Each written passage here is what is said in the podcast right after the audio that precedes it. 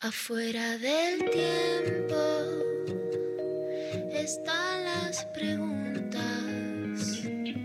las luces y sombras que no tienen fin.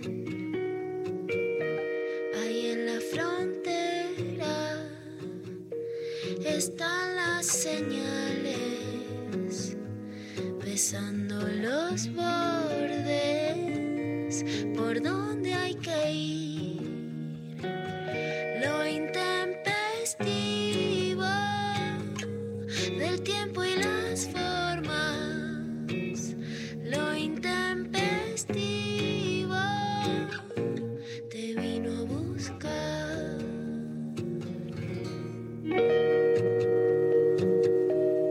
Tremenda la consigna de hoy, ¿eh? Buenos días a todos. ¿En qué te sentís noventista? Me encanta. ¿O qué cosa también recuperás de los 90? Pero me gusta más en qué te sentís noventista porque me parece que habla como de hasta qué punto la sombra, el espectro de los 90 llegan a nosotros. Y la idea es que digas algo, digamos, que te comprometa, ¿viste? No vale ser siempre, no, Lula Pecker, no vale ser siempre cool, decir siempre lo que hay que decir, ya estamos podridos de, de eso. ¿Qué haces, Pecker? ¿Cómo estás, Dari? ¿Sabes por qué la consigna? Porque hoy comienza su columna, nuestro nuevo columnista Ezequiel Adamoski, este, y su tema, el tema de la columna de hoy de Ezequiel, este, se llama El legado menemista. Entonces nos pareció este, agasajar el inicio de la columna con esta consigna que obviamente podríamos haber puesto en qué te sentís menemista, pero nos pareció demasiado, demasiado como que ibas a generar, se iba a generar algo más de, de cohibi- cohibición, ¿existe? No, de sentirte coi- cohibido. Claro, de cohibir. De cohibir. ¿Qué haces, María? Buenas, ¿cómo andan? Vos te sentís noventista básicamente porque naciste en los 90. ¿Vale eso como respuesta? Que me Claro, lo que, lo que delata el triunfo cultural del menemismo es que menemista y noventista sean sinónimos, ¿no? Tremendo, claro, pero hay otro noventismo más este, que tiene que ver con resistencias culturales también, con otros formatos. Además, no nos olvidemos que es eh, los 90 se inician con la caída del muro de Berlín en el mundo. Podemos hablar del inicio, de la profundización del proceso de globalización. Vamos a molestarlo a Damoski con estas preguntas, pero les quiero decir algo. Y ahora voy a escuchar en qué te... Ay, ¿Qué dijo Pablo González que se me fue el, el- el chat? Dijo, en el pelo y en el rock valvular. Me encanta porque le salió así de una, ¿viste? El rock valvular claramente no tengo... ¿Qué es el rock val- valvular? Debe ser un tipo de, de- de audio, ¿no? De- del sonido del rock, este, de, por las válvulas, sí, no sé, yo qué sé. Y el pelo, claramente, yo, yo te veo más este, 70, pero 70 más 20, yo qué sé. Bueno, les quiero contar que hay un sorteazo hoy, ¿no, María? ¿Qué se soy sortea? de los pocos chabones que conozco que siguen con el pelo largo. Da para otra consigna, ¿eh? Porque en los 90 todos mis amigos tenían pelo largo. Ahora, si no se rapan una vez por mes, yo tengo acá uno en mi casa que es una adicción a la peluquería. O sea, ¿viste? Puede- se puede quedar el mundo, pero no pueden tener. Beni, dejate el pelo largo, Beni, hija, vamos. Bueno, estamos sorteando a quienes respondan la consigna el libro de Ezequiel Adamoski, Historia de la Argentina, biografía de un país, desde la conquista española hasta nuestros días, de editorial Planeta. Pueden participar desde todo el país, porque el ganador va a recibir el premio en su casa. Este librazo a todos quienes les, les que respondan eh, en qué se sienten eh, noventistas, ¿no? ¿Y a dónde tienen que Y escribir? claro, ¿a dónde? Porque Claro. si no, no se entiende eh, Por ahí cómo escriben al participan. programa de la negra Bernasi, ¿viste?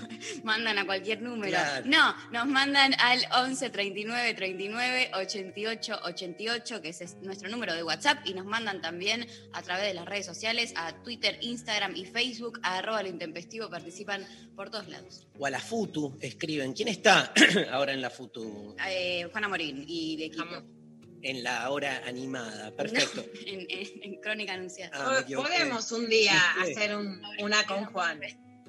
¿La hora animada de quién es? Está Matías Besulán, que está a las de 12 a 1. Ah, perfecto. Este, hablamos de la FUTU, que es nuestra prima hermana, básicamente porque hoy tenemos una entrevista a fondo con una de sus directoras, la colega y amiga Julia Mengolini. O sea, tenemos un programón. Julia Mengolini, entrevista a fondo. Ezequiel Adamowski inaugurando Mapas del Presente, su columna con el legado menemista. Eh, un programa y un sorteo increíble. El libro, les quiero decir, este, yo el libro tengo leído la- el primer cuarto. Lo empecé. Es un montón de años de historia. Sí, pero aparte son como 400 páginas y está muy bien sintetizado. Son esos condensados que no pierden, digamos, este mm, eh, rigor. Pero porque a Ezequiel no le importa tanto la fecha, el acontecimiento, como los procesos y los conflictos. Y aparte cuenta la historia desde los perdedores, que es lo, lo- que hace muy interesante ese libro. Súper recomendado. Para cualquiera de ustedes que les interese algo la historia argentina, es típico libro para tenerlo ahí y leerlo, ¿viste? Como un día decís, "Uh, eh, bueno, léetelo, te lees 40 páginas seguidas, que es lo que me pasó a mí. Estaba un día ahí medio al pedo, agarré el libro y bueno, Y aprendiste un montón de cosas. Sí, me angustié, porque es como, viste, son esas, te cuenta la historia y te das cuenta que los que pierden, pierden siempre. O sea, no, no te tira una, pero está bien, no miente, viste, no dice, bueno, entonces finalmente hay justicia social en el mundo. No, no. leer historia no es leer algo optimista, salvo los hiperliberales que creen que el mundo está cada vez mejor, ¿no? Pero O, una, o una, un relato así muy setentista, utópico, que era, pero finalmente venceremos, digamos, como la... Claro. Escúchame, ¿y en qué te sentís vos noventista? ¿O qué recuperás de los 90, Pecker? Bueno, no, de los 90 recupero muchísimas cosas porque, digamos, sufrí muchísimo con el menemismo, más allá de, de- de los sufrimientos personales, digamos, de, de todo lo que significó el menemismo como ruptura de las pymes, de todo lo que, no- por supuesto, nos deja todas las heridas abiertas. Fui estudiante secundaria, militante contra el menemismo, por supuesto. Reivindico la vida de la resistencia, digamos, ¿no? Y por supuesto que reivindico que no lograron privatizar la educación pública, no lograron hacernos Chile. Y eso yo era estudiante secundaria y después fui estudiante universitaria. Ayer me encontré, o sea, mi único lugar de militancia orgánica más allá del feminismo fue la CUT, ya les conté, la Corriente Universitaria de Trabajadores.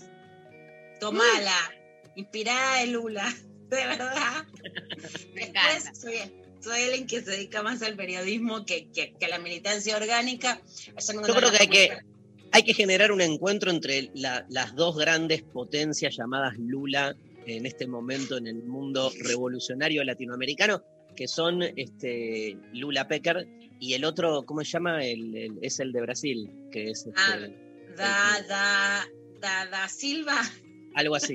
Que bueno, nada, menor, ¿no? Pero este, sería uno de mis sueños, te lo puedo explicar, no me lo decís, ya me subió, pero no, no quiero ser explícita, pero me subió la, la, la, me- la bilirrubina. No me lo voy a sacar de la cabeza, como Nadia Podoroska, me pusiste ya un objetivo 2021 y ahora no voy a parar hasta encontrar a Lula. Vamos por Nadia, vamos por Nadia. Este, escuchame. En, Sos como los, en los sos como los tipos, quiere decir que para mí no sos como los tipos que es que te, te la suben y después te la bajaron el segundo. Ahora voy por Lula. Yo soy como la mina de ahora, me la pusiste y voy. Bueno, Vamos No, a lo- charlar mucho. Vamos a charlar mucho sobre todas estas cosas. Este, para, me voy a organizar y nuestro- te lo voy a decir. Creo que el gran logro fue que en serio se quería privatizar la educación pública y no se logró gracias a la movilización estudiantil, que hasta ahí no llegó el proceso privatizatorio de los 90. Y creo que en realidad todos somos noventistas, porque los noventistas era el juez Trovato, a ver quiénes se acuerdan, si no Mari te lo explico, era un juez menemista que salía en caras mostrando su casa y mostrando el placar.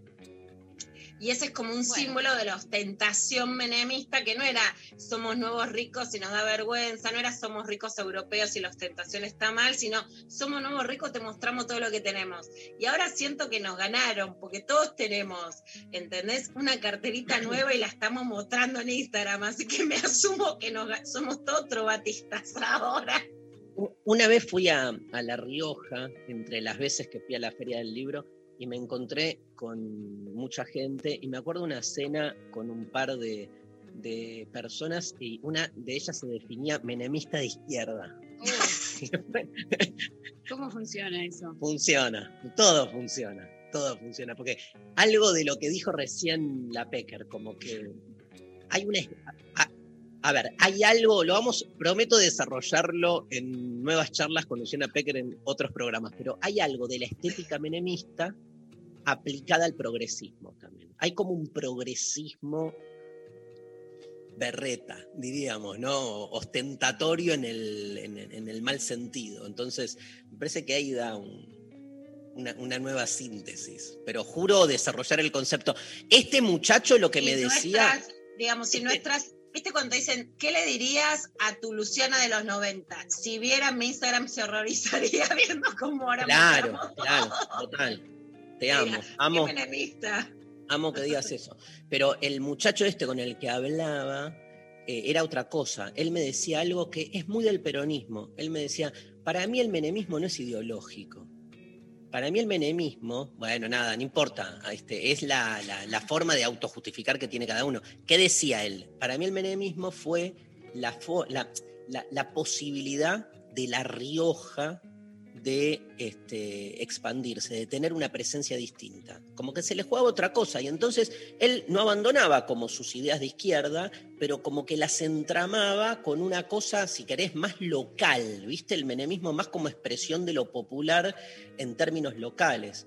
Este, que para Bueno, nosotros no, ¿viste? Porque para nosotros menemismo es algo ideológico, pero... No, pero es eh, algo, para La Rioja, eh, por ejemplo, cuando, y por las dudas Mari te lo explico, por ejemplo, querían hacer una pista de aterrizaje en Anillaco para la exportación de aceitunas y claramente era tomado como que tener un presidente local potenciaba el territorio local. Por supuesto, eso sería preferencia política, estaría mal desde lo institucional, pero fue una lógica muy fuerte. Después cuando Menem candidatea a Palito Ortega, que tengo toda una historia porque hice una denuncia y me denuncian tuve 10 años una causa que me querían meter presa por 3 años, les cuento. La idea era, así como creció La Rioja, puede crecer Tucumán. O sea, era una idea muy afianzada del caudillo local que al llegar a la presidencia podía afianzar al territorio geográfico local.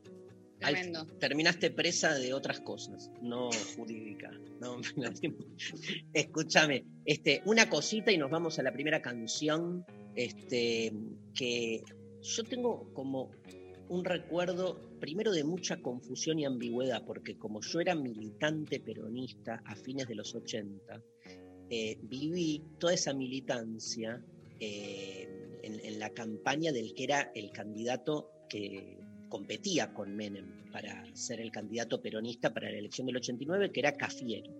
Y cuando gana Menem, todos los que veníamos del cafierismo nos quedamos medio patas para arriba. Entonces hubo así un cimbronazo. Después se empezó como a, a desarmar. ¿Te acordás, Lula? El grupo de los ocho nace. Este, yo militaba con Chacho Álvarez en ese momento, pero este, al principio, o sea, me acuerdo de haber hecho campaña para el PJ, todo, y era como los primeros años de menemismo, tampoco se entendía mucho. Vamos a hablar con, con Ezequiel en un rato, o sea, eh, la clave es cuando entra Caballo y se genera el plan de convertibilidad, pero fueron primero casi dos años hasta que esto suceda. Lo que conocemos como menemismo sensu stricto, eh, bien, en- sentido estricto, Ah. es de este, el 91 en, en- en adelante. Y, y bueno, y sí viví casi, o sea, toda mi juventud, mi- mi- mis 20. Entonces lo tengo muy ligado al rock, muy ligado al rock. Me acuerdo de haber ido a dos millones de recitales. Y a la este, paternidad. y básicamente este, a la paternidad, tal cual. Tuve a mi, mi primera hija, este, eh, muy, pero ya lo tengo más Eh, fue Pi- pisando, claro, pisando el siglo XXII, 21, 21, no sé ni dónde estoy. Bueno, este, hablando de, de recuerdos, querido Pablo González, este, quiero escuchar como primer tema una canción de 1979 que se llama Último Tren a Londres. Este, probablemente no sepan de qué mierda estoy hablando, pero cuando la escuchen la van a reconocer.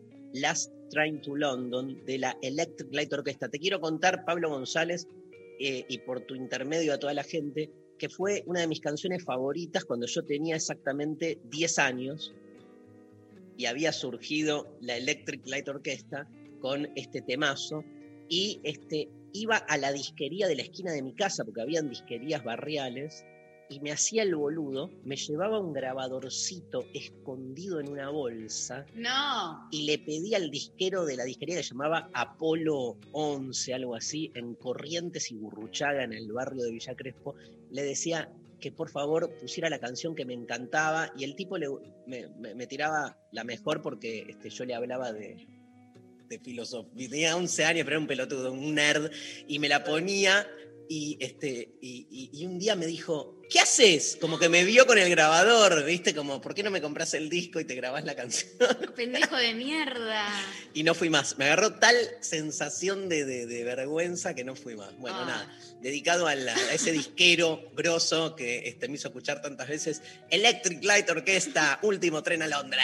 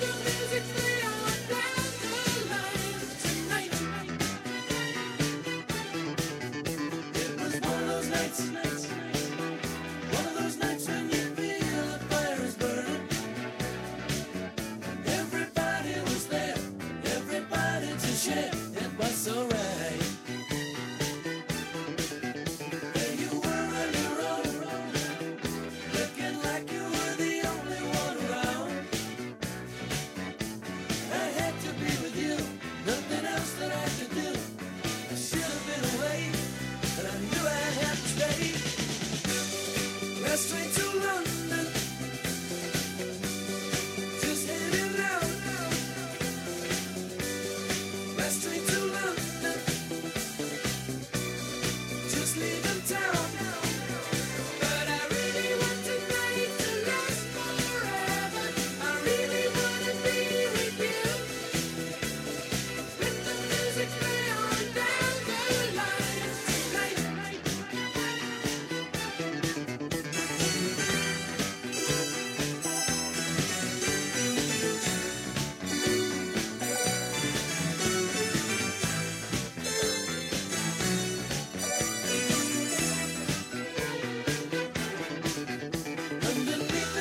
Scotty, Scotty.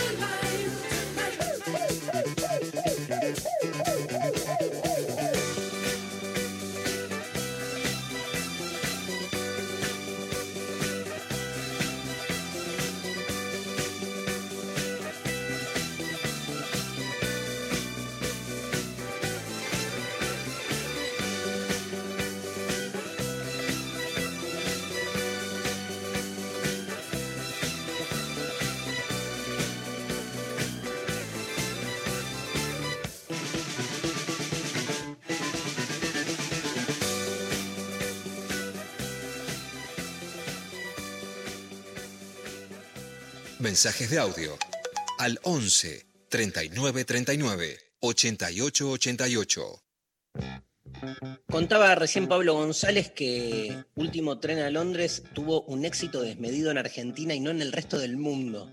Ay, a veces pasan esas cosas. Por ejemplo, Nietzsche es un autor que, según se sabe, se lee sobre todo con mucha intensidad en Alemania, Italia y Argentina. Pero Argentina es como que pintó número 3. Sí, Argentina, papá, los únicos, lo primero, lo Argentina mejor, nichiana, eh. nichiana. Me gusta Sí, porque sí, creí que ibas a poner de ejemplo a los Rolling Stones, viste que se No, no, sabe que el público acá tiene un fervor por los Rolling y no te digo que no los conozca nadie afuera, pero que es un fervor especial. Pero los Rolling Stones, Nietzsche y, y la música disco. Quiero, quiero saber si hay gente de la ciudad de Santa Fe escuchándonos. Anúnciense, por favor. Digan, hola, yo soy de Santa Soy de Fe. Santa Fe porque WhatsApp. estamos, estamos este, yendo con la Pecker este, el viernes a hacer de construir el amor. Así que muy, muy contentes de ir este, a la ciudad de Santa Fe, donde nació el amor, este, que nadie lo sabe. Hay, hay que repetirlo todo el tiempo, porque ya lo vamos a volver a contar. Pero, y, y el viernes entonces no estoy. Hace el programa María Stanriver con, Re- con Rechimusi, Ah, Intempestivo Junior. María. Me pone muy mal esto, muy mal, muy, muy mal. ¿Qué nombre tiene? Intempestivo Junior. Yo también le digo, vení, viajo, te dejo la casa sola el viernes. Uy, un drama. Tremendo. Este, mensajes. Bueno, están llegando los mensajes de la gente 11 39 39 88 88. Por Instagram nos mandan amaba los packagings de los productos noventosos, sus canciones y la moda. Bueno, los packagings me mata. Y es que es un, un diseño muy distinto al nuestro, ¿no? ¿Viste cuando ves las publicidades, los diseños aparte de, de las etiquetas, de, de las cosas, De las marcas, ¿no? las Ma- marcas? Claro, la otra vez contaba que mi mamá en los 70 tenía una galletitería. Y la mayoría Ay, de no los, de los jóvenes me decían, ¿qué mierda es una galletitería? Te venden paquete de galletita. No, no existía el paquete de galletita. ¿Cómo que no existía? La lata, vos sabés, no, me Tenían quieren lata comprar una y- lata. Te lo metían como en eh, como el pan. O sea, un cuarto de gallo. Bolsitas, Mari. Yo compraba todos los días las cocoa, imagínense, la más golosa, la de, que es la boca de dama, pero cubierta en chocolate. Y iba a la galletitería y me das un cuartito de cocoa. Era la más cara, ¿eh? Yo me puedo Oh, sentir. eh, me puedo sentir noventosa con todo el mundo de los realities de la tele. ¿Vale? Como Sí, respuesta. Pero que había. No, como que se instala en ese momento, ¿no? La cuestión del reality Sí. televisivo, y que ahora como que hay como algo de eso que sigue, va, yo que retomé en este momento de la vida, algo de como muy fan de, De una. de ese tipo de programas. de programas. Algo de la música también tenés, ¿no? ¿O no? No estoy muy segura de cuál ¿De sería la música de los 90. ¿Qué sería la música de los Algunas 90? series como Friends, muy bien Sophie, es verdad. Hay algún... Claro, eh, arranca el seriaje. a- Arranca la sitcom también, el reality, la sitcom, que son como estos programas de 20 minutos, series cortitas, de, de cómicas, Seinfeld. De una. Bueno, Bueno, uno más y empezamos con clave de noticias. Soy menemista, nos dicen por WhatsApp, cuando de vez en cuando hago mis viajecitos a la estratosfera y en el aterrizaje hay mucha pizza. O cuando me monto en mucho maquillaje y brillos y me siento Susana Jiménez. Quiero participar por el libro. Mi hermano cumple años hoy y es profe de historia. Besos grandes de Tucumán, Adri. Genia. Genia, Adri. Amé, genia. Adri. No hay comodín hoy, no levantes la mano. No hay comodín porque hay un libro solo. Entonces hay que sortearlo. Después podemos como torcer para que gane esta chica en el sorteo porque Eh, eh, sobornás al escribano. corrupción. Pero La ruta del libro. Adri ya ganó igual otros me premios. gusta, del menemismo también me gusta esto del clientelismo, ¿viste? Algo del peronismo que sí me conmoviste uno a uno.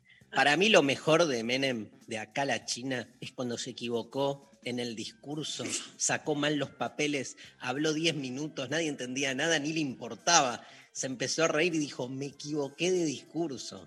Y guardó el papel y sacó el otro, pero se rió, ¿entendés? Lo que en cualquier lugar del mundo... Es un papelón, acá es como, ah, eh, soy capo, ni sé lo que leo. Claro. Ortega y Gasset. Damos, damos inicio a la clava de noticias de hoy.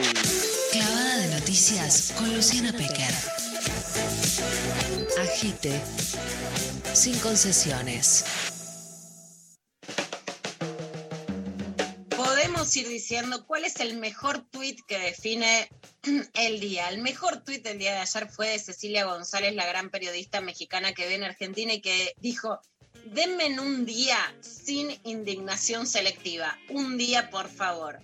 Bueno, hacía referencia a algo que María también me lo iba contando ayer así desesperada, que es el peor Luna Park de nuestra historia. No fue un ring de box, no fue un recital, fue la organización de la vacunación para adultos mayores del gobierno de la ciudad de Buenos Aires a cargo, por supuesto, de Horacio Rodríguez Larreta. ¿Por qué lo decía Cecilia? Porque la verdad es cierto que eh, hoy la política se mide como un Boca River y los errores del gobierno de la ciudad pasan como si nada, como si no fueran políticas públicas, ¿no? Es algo que pasó y pasó. Eh, y como si no hubiera posibilidad de estructurarlos mejor. Ayer fue un desastre la organización en el Luna Park, juntaron a todas las personas mayores juntas, no están vacunadas, o sea, se podían contagiar ayer, incómodas, cuentan sí que el PAMI ofreció 10 lugares de vacunación y no los habían aceptado. O sea, un desastre tener un año de pandemia para ese nivel de organización. Vamos a escuchar en principio un poquito del audio de lo que pasaba ayer. ¿Cómo puede ser que mujeres de la edad mía tengan ¿Qué? que estar cinco horas acá? ¿Qué edad tiene usted? ¿Qué edad tiene? 91. No tienen cabeza. Tengo una amiga en Urquiza que fue a, a su lugar, fue y vino. ¿Por qué no nos hacen así acá? Es vergonzoso, parecemos ganados, no personas mayores. No tienen consideración que uno no puede caminar así. no puede. ¿Para Sí. qué me citaron? Yo vengo de Matadero. Yo me llamo Emilia Arena, tengo 88 años. Perdí a mi esposo en esta pandemia. No tenemos por qué pasar todo esto. Esto es una vergüenza. Los viejos somos descartables, mi amor. Estamos molestando en el sistema. Los viejos no producimos, entonces ¿qué nos importa? Si se muere un viejo menos, se mueran más. Porque lo vemos, porque lo sentimos. Lástima que las mamás de ellos y ellos van a llegar a la misma altura que nosotros. Tremendo. Bueno, la verdad que durísimo esto era algo de lo que pasaba ayer el ministro de Salud porteño Fernán Quirós, digamos también que hoy se está entre es el candidato favorito de Horacio Rodríguez Larreta para encabezar la lista de diputados, tiene una imagen favorable, es muy buen comunicador en salud, vamos a decirlo. Las directivas sobre salud las comunicó muy bien, pero que comunique muy bien no quiere decir que estos errores no solo son evitables, sino que realmente sorprende cómo no tienen costo político. De hecho, no se trata solo de la corrupción. Para mí, la idea de darles a los hospitales privados, que no son ya solo de comunidad, el italiano, alemán, son prepagas, también es cuestionable en relación a la desigualdad en la ciudad. Esto decía Fernán Quirós.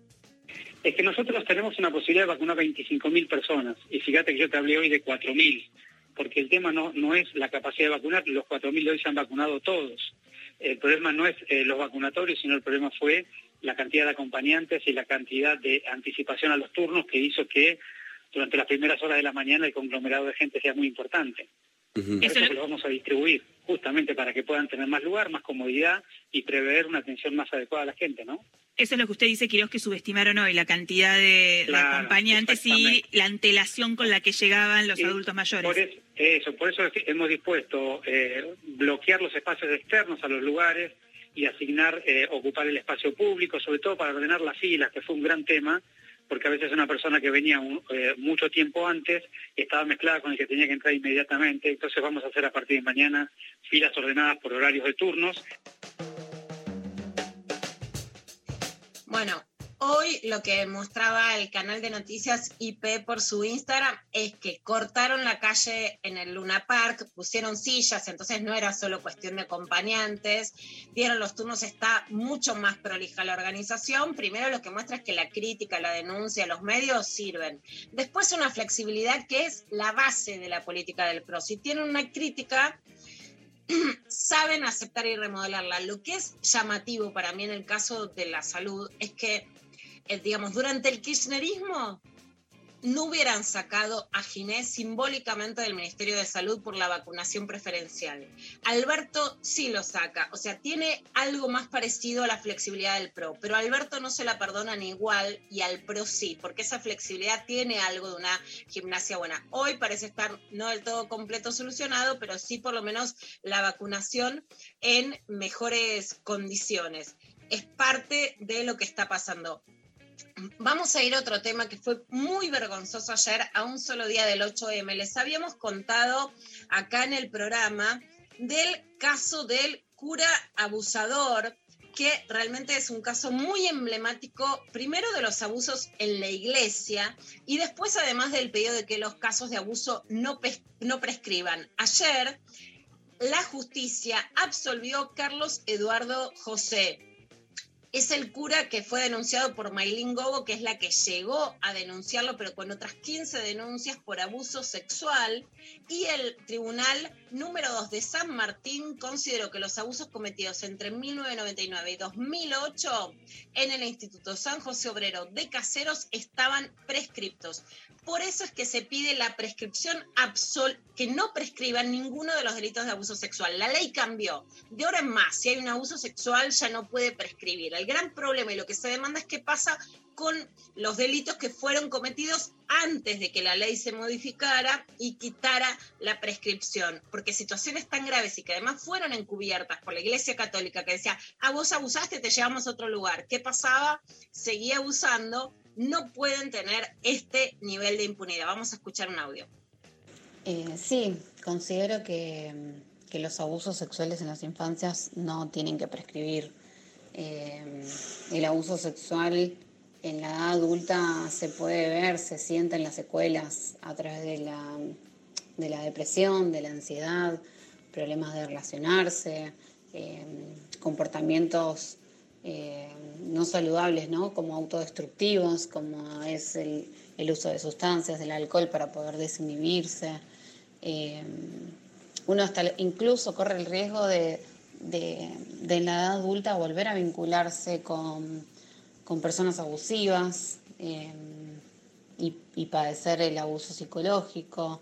Eh, no, hasta incluso uno puede tener comportamientos suicidas eh, por el simple hecho de, que es muy doloroso atravesar un abuso sexual en la infancia. El abuso sexual corrompe el crecimiento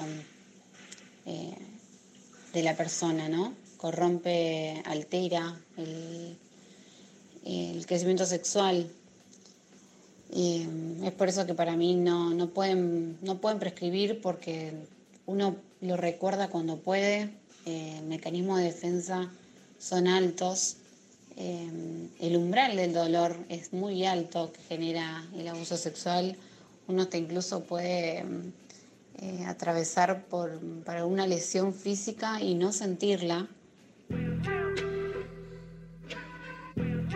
Bueno, esto es lo que nos decía le agradecemos a la producción de Lali Rombolán, Maylin Gobo, que es la principal denunciante del cura abusador. Por supuesto que lo que se quiere no es que las víctimas se queden en el lugar de víctimas, sino que sean sobrevivientes. Hay una cantidad de libros que a cada cual le pueda gustar el que le haga mejor. El lunes vamos a entrevistar para mí a quien es la gran escritora sobre abuso sexual en la Argentina, que es Belén López Peiró. Escribió ¿Por qué volvías cada verano? Está escribiendo, ya escribió y ya salió su segundo libro sobre cómo es ir y denunciar en la justicia, pero nunca queremos que se queden en ese lugar. Sí creo que es muy importante que se declare la imprescriptibilidad absoluta de los delitos de abuso sexual y que uno de los cambios que se necesitan que le pido al Ministerio de Mujeres es que haya un organismo específico que además pueda contener a las víctimas de abuso, porque se necesitan grupos de sobrevivientes, les recomiendo el de adultos por los derechos de la infancia que lidera eh, Sebastián Cuatromo si tienen necesidad de ir y a Mundanas, porque nos preguntan casi todos los días por Instagram, por privado, y hay lugares de contención donde pueden eh, pedir ayuda justamente para poder sobrellevar sin quedarse en ese dolor y poder ser sobrevivientes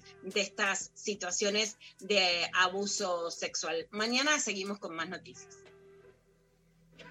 Buenísimo. eh, de todo un poco para la clavada de noticias de hoy y bueno, los temas tan variados que hacen a, nuestra cotidianeidad, ¿sí? Maru, ¿tenés algún mensajito más de algún oyente? Claro que sí, nos han mandado, eh, por ejemplo, por Instagram, Alejandra dice, en nada, me gusta ahora, solo rescato la poesía de los 90, pero la poesía me gusta siempre.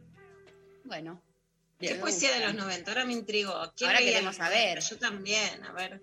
Te tiro otro. Último. Amaba las tarjetas de los boliches, las coleccionaba y forraba las carpetas del colegio secundario. Extraño el valor que tenía el CD como objeto. Ay, sí. Ay, ¿te acordás cuando salieron los CDs? Puedo decir que no yo logro tirarlos, tengo que, pero sinceramente yo me cuesta Spotify, o sea, hay cosas en las que unas se ayer y otras no, pero realmente escuchaba más y mejor música con los CD que ahora, no me gusta la pérdida del CD, me parece que devalvo la escucha musical. ¿Sabes que llegué a tener un disc, eh, ¿cómo era? Cos- el- Discman. Discman. Llegué, lo llegué a, a- a- Mirá, a Discman tener y no ¿no? El disco es de hombre, bueno. ¿Sabes que Estaba diciendo Discman y dije, no, ¿cómo va a ser con man al final? Como que me paré porque dije, no creo que esta palabra sea así. Evidentemente sí. Y para mí eso ya es como, es algo vintage, ¿no? Ya sé que no, que no está tan en el tiempo, pero haber llegado a tener un Discman y poner el disco era, fue como un montón para mí. La gente de, de Pirca, que es una productora musical muy, muy grosa de la Argentina, eh, lanza hoy eh, Picnic en el piso 12, que son recitales en la terraza de un piso 12 de un edificio, como viste los Beatles haciendo Get Back. ¿Tenés Sí, ese video? Obvio. Eh, creo que era Get Back. O no, Don't Let Me Down, una de esas. Bueno, no me importa, no me acuerdo. Este, sí, este, tengo la cabeza cruzada. Y, mm, y bueno, está buenísimo en su página de, en, YouTube. Este, buscan Picnic en el piso 12 en YouTube y van a ver a partir de hoy 12 recitales que se van a estrenar creo que una vez por semana. Hablamos de Paula Mafia, la Delio Valdés, Los Pérez García, Perota Chingó, Natalí Pérez, eh, Piti Fernández, Cruzando el Charco, Alica, Tayú, Andrea Álvarez y Cóndor y Miau Trío. Nombré ahí a, a todos. Este, bueno, y cada uno de esos recitales, que dura siete minutos, comienza cada uno de ellos con una reflexión que adivinen quién hace. Yo. sobre Ah, sobre filosofía y música. Qué lindo. o sea, En off, no aparezco, digamos, este, aparece en, en off mientras empiezan las canciones, un minuto, un minuto y medio haciendo reflexiones sobre la música, pero desde la filosofía. Este, de hecho, eh, toda, to- todo está atravesado por esa frase de Nietzsche que dice, sin música la vida sería un error. Así que de ahí, este, todos invitados. ¿eh? Hoy, picnic en el piso 12 de Pirca Producciones. Bueno, nos vamos con Divididos, ¿te parece, querido Pablo González? Alta pertenece al disco Acariciando lo Áspero, el segundo disco de la banda, lanzado en el 91, donde se encuentran otros temas clásicos como Sisters y el 38. Ricardo Mollo contó cuál fue la inspiración para componer esta canción y se remonta a una gira donde la banda pasó por Luján y paró a comer un asado. El paisaje que describió Mollo fue un montón de niños y niñas jugando y remontando barriletes y de fondo, en lo alto de una iglesia, la imagen de la Virgen. Esto mismo reza la letra de Ala Delta, aunque muchos tienen hipótesis esotéricas. La imagen, según Mollo, fue simplemente esa, pero sabemos que nosotros trascendemos lo que el autor dijo, este, que fue el móvil para la canción, y la interpretamos como queremos. Ala Delta, divididos.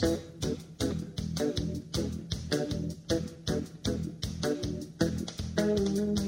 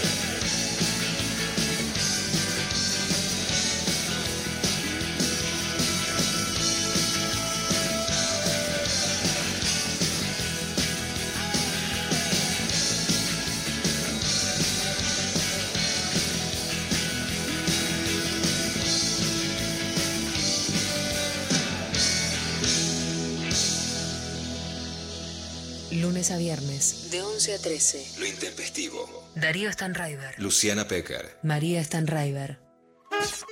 Si te desorientas por la luz y el ruido de la ciudad, hay una antena que te guía. Que te, guía. te transporta a tu lugar. A tu lugar. A tu tierra soleada. Con tu música.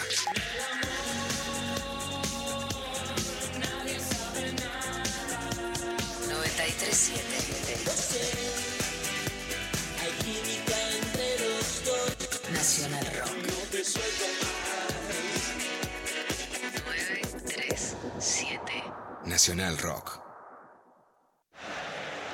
Llega Relatoras, un grito de gol, una pasión argentina.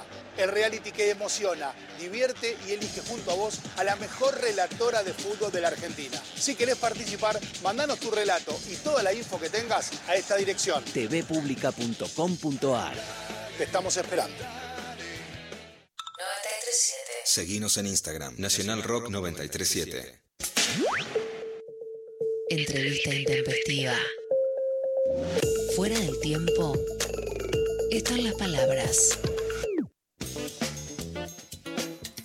Hace unos años este, fui invitado por Julia Mengolini a, a su programa que comenzaba en ese momento, Segurola y Habana, en esta radio, la Nacional Rock. Me acuerdo de haber entrado al estudio, que te cuento, querida Julia, este, pisé un mes, porque después cayó la pandemia, todo, y fue maravilloso. Estabas con Gaby Borrelli, con Juli Cartoon, me acuerdo, con Iván, ¿no? Ese programán, programón que hiciste, Sí. que, ahora, que ahora seguís haciendo en la FUTU. Bueno, bienvenida Julia. ¿Qué se siente volver a hablar por una radio por la que pasaste tantos años y que te debe tanto, ¿no? Porque la verdad que este, fue increíble lo que generaste vos, Fede en la dirección y tanta gente que ahora está en la FUTU. Bueno, me encantaría estar presencialmente ahí con ustedes. Eh, propongo un encuentro también presencial e informal, por otra parte. Y nada, además en mi horario este. eh, bueno, Era tu horario, claro. En Nacional Rock estaba en la segunda mañana, así que sí. Podría haber estado yo. Pero no sé te- qué se te- siente, la verdad. Nada, o sea, es na- hay, hay- nada, puedo decir nada, no se siente Es nada. tal, tal vez si estuviera ahí te podría chamullar algo, pero la verdad que en, en realidad estoy en mi casa, ¿entendés? Bueno, yo te quiero contar que este, felices este, con María, aparte agradecerte a vos y a Fede también el espacio de demasiado humano que venimos haciendo hace tantos años en la FUTU este, y, y haber aprendido a hacer radio. Yo siento que terminé de aprender a hacer radio en la FUTU Rock este, y bueno, hoy el desafío ya desde el año pasado acá en- con este equipazo, ahí está Luciana Pecker. Hola Lula. Hola, Juli, ¿cómo estás? Hola, Lu. ¿Qué tal? Te quiero, quiero arrancar con una quiero arrancar con una pregunta este, así muy tranca, ¿sí? ¿Seguís creyendo en la política? Sí, por supuesto. Por sobre todas las cosas. Creo que los conflictos se siguen, se siguen solucionando ahí y en ningún otro lado. Y si querés te especifico un poco más. En Argentina la política es la derecha y el peronismo. Y por fuera vamos a jugar un poco. Esperá, pero adentro del peronismo hay mucha derecha. No entiendo esa separación. No, bueno. y- Dale, dale, dale. Sí, está bien. Pero, pero estamos hablando, me parece que ahora, sobre todo eh, en los últimos tiempos, quedó mucho más claro como ese eje, ¿viste? La derecha y del otro lado un amontonamiento, pero, pero me parece que se resuelve ahí adentro. Se Eh, resuelve en la medida en que el peronismo no se divida, estamos de acuerdo. Entonces te hago esa pregunta medio premonitoria. ¿Vos creés que puede llegar a pasar como pasó en el kirchnerismo, que una parte del peronismo rompa? Todo indica que no, ¿no? Eh, siempre puede llegar a pasar, pero yo por lo menos ahora los veo muy sólidos, ¿eh? mucho más de lo, que, de lo que justamente esa derecha quisiera. Y cuando te hablo de derecha, te hablo no solamente de los partidos políticos de la oposición, te hablo también del poder económico, del poder mediático. eh, y creo que siempre están apostando justamente a esa división y en concreto que Alberto y Cristina se peleen eh, y, y Massa. Pero yo por lo menos los veo bastante sólidos. Digo, quiero decir, no sé si lo veo sólido al gobierno en todos sus frentes. No te estoy hablando de eso, sí. Lo que estoy hablando es como de una solidez en cuanto a que no, no se está resquebrajando ese frente. No. Creo que tienen muy claro que no, no hay margen para andar peleándose, eh, no hay margen para estar mucho menos eh, abriendo, si querés, como otras sucursales. No hay margen porque ya tuvimos cuatro años de macrismo, ya vimos cómo era, no era un chiste no era un chiste, para nada. Eh, y creo que también eso a, otro nivel, fuera de la superestructura, también pasa que hay gente que dice, "Mm, no hay margen, yo puedo hacer un montón de críticas y puedo pedir que se profundice por acá, por allá, pero, pero del otro lado está la derecha, eh, una derecha que no es ninguna joda, que tiene hoy como, si querés, a uno de sus principales eh, componentes, que es Patricia Bullrich. No es que se fue Pe- por el Pecker- lado de Monzó. de- Pecker la llama la, la ultraderecha directamente, para diferenciarla, Claro. ¿no, Lula? Sí, y, y además me parece que, que está todo el mundo columnándose más ahí y, digamos, al, al bullrichismo del macrismo o de la derecha, y en el mundo entero está pasando esto. Este, Lula. Juli, hicimos juntas un programa que condujiste en Radio Nacional los sábados, que eran los que se vienen. Bueno, es, un- es, es muy hermoso sentir que nos venimos, nos vinimos, ¿no? Que es todo también Sí. una frase con connotación sexual. Y yo siempre digo que ahí aprendí que era el peronismo o, sen- o sentí que entendí algo, me cayó una ficha en una entrevista hermosa, no sé si vos te la acordás, como yo a Daniel Santoro, explicando Sí. el pintor, el goce del peronismo, y de hecho mi idea del feminismo, el goce, etcétera, tiene mucho que ver con lo que entendí ahí, ¿no? Como esto, ¿no? El peronismo va más allá de la distribución de la riqueza, es que vayas y veas el mar, es que comas la sidra y el pan dulce, ¿no? Hay algo de que disfrutes más allá de que sobrevivas. Él ¿En habló de te- la democratización del goce. Sí, yo escribí textos ahora sobre, sobre lo de Santoro con el mar y el goce, ¿no? Y la, la reubicación de eso en un, en un sentido feminista, pero con una clara inspiración de, de ese peronismo y de esa idea, ¿no? Sobre peronismo.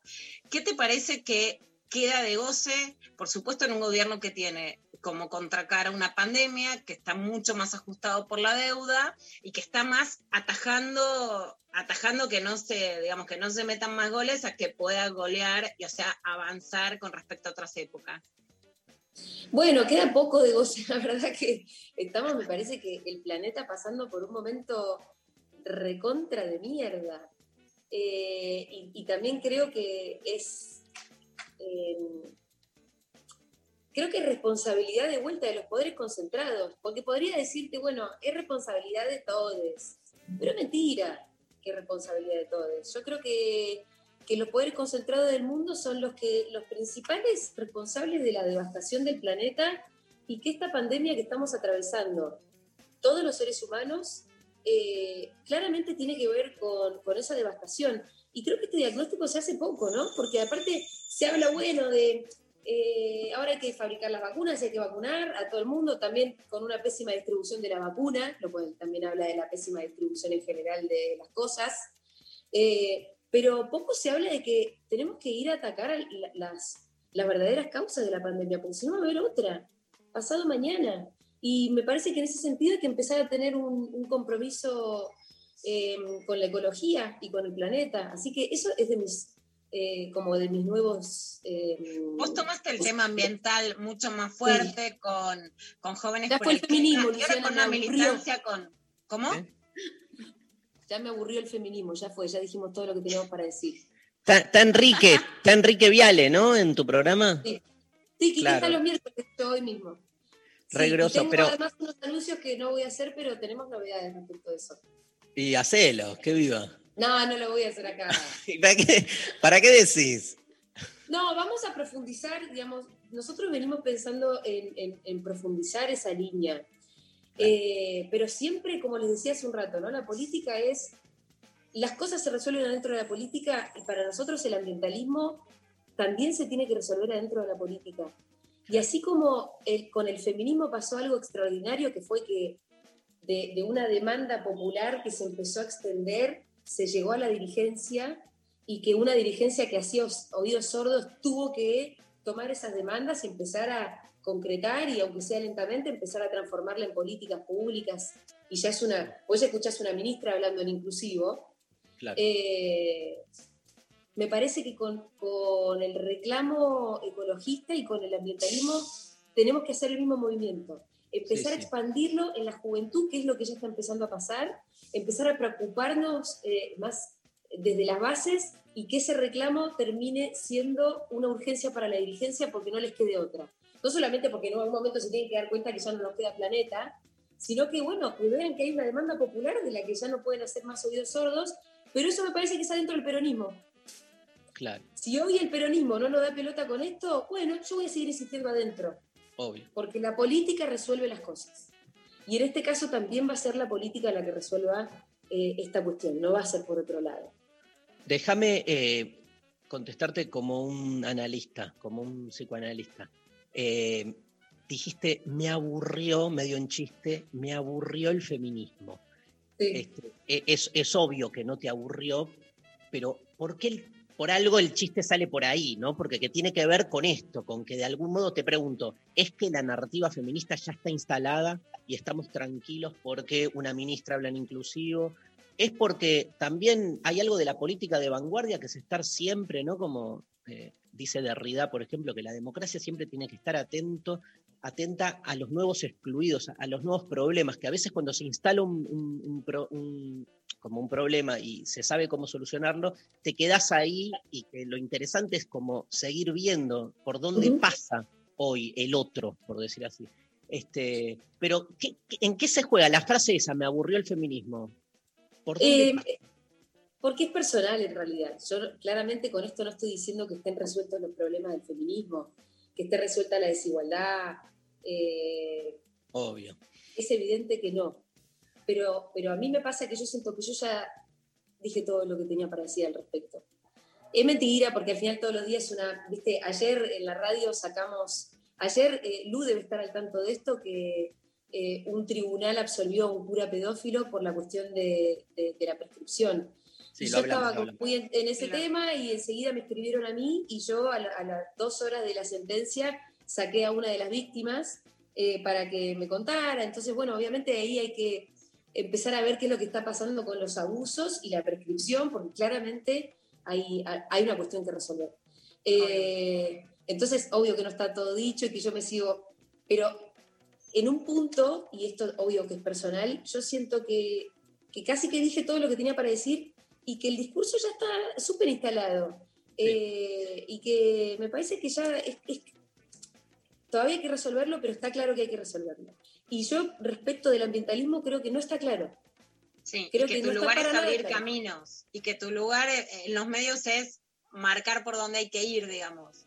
y que yo así como, como me, me puedo haber sentido un poco precursora en los medios con la cuestión del feminismo, eh, ahora quiero tomar esa posta y, y empezar a trabajar en, en formarme yo misma sobre ese tema, empezar a preocuparme yo misma sobre eso y empezar a generar los espacios para que eso suceda también.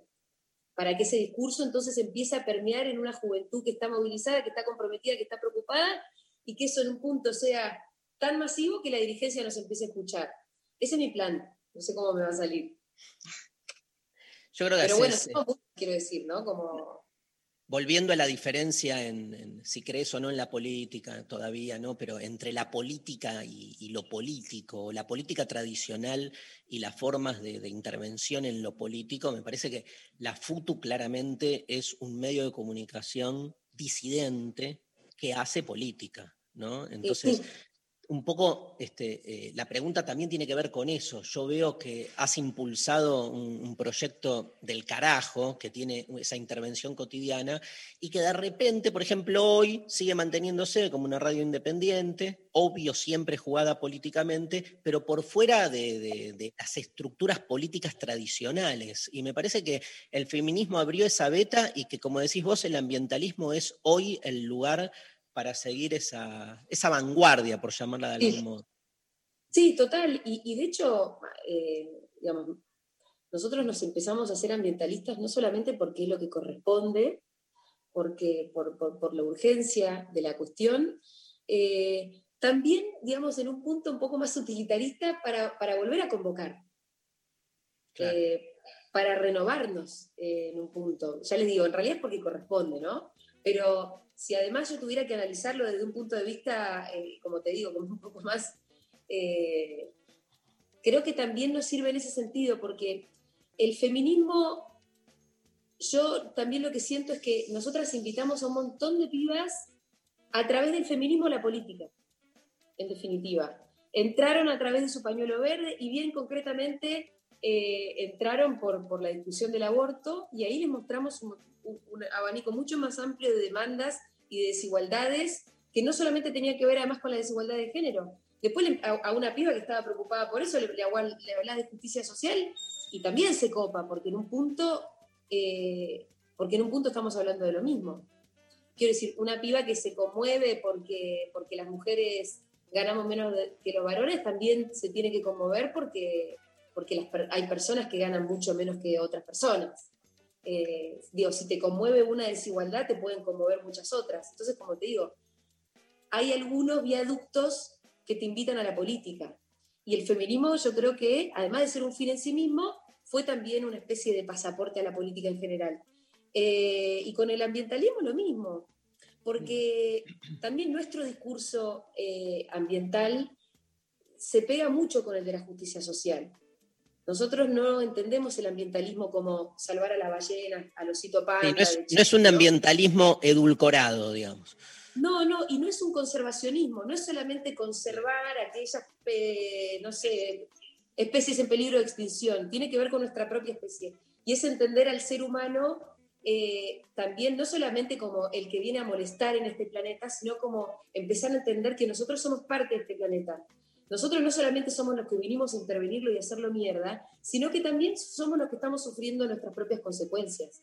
Entonces creo que entendernos adentro del planeta es empezar a entendernos también, a entender a la justicia ambiental junto con la justicia social. Porque además cuando te pones a pensar más en profundidad, eh, las desigualdades sociales tienen mucho que ver con el extractivismo. Y, y yo eh, ahora la verdad que no me, no, no me siento capacitada porque todavía me falta estudiar un poco el tema, eh, pero, pero si vos te fijás, detrás de toda lucha ambiental ahí hay, hay un pueblo que también fue, fue sometido. Digamos, Claro. detrás de la mega minería no solamente tenés una montaña reventada, también tenés unas poquitas empresas que se llevan todas las regalías para afuera y unos pueblos que terminan con su agua contaminada. Eh, el, el- qué sé yo, también, viste, la industria agriar- agraria es tremenda, lo que hace con nuestros campos y con nuestras tierras y con los trabajadores de la tierra. Eh, entonces me parece que, que- Clarísimo.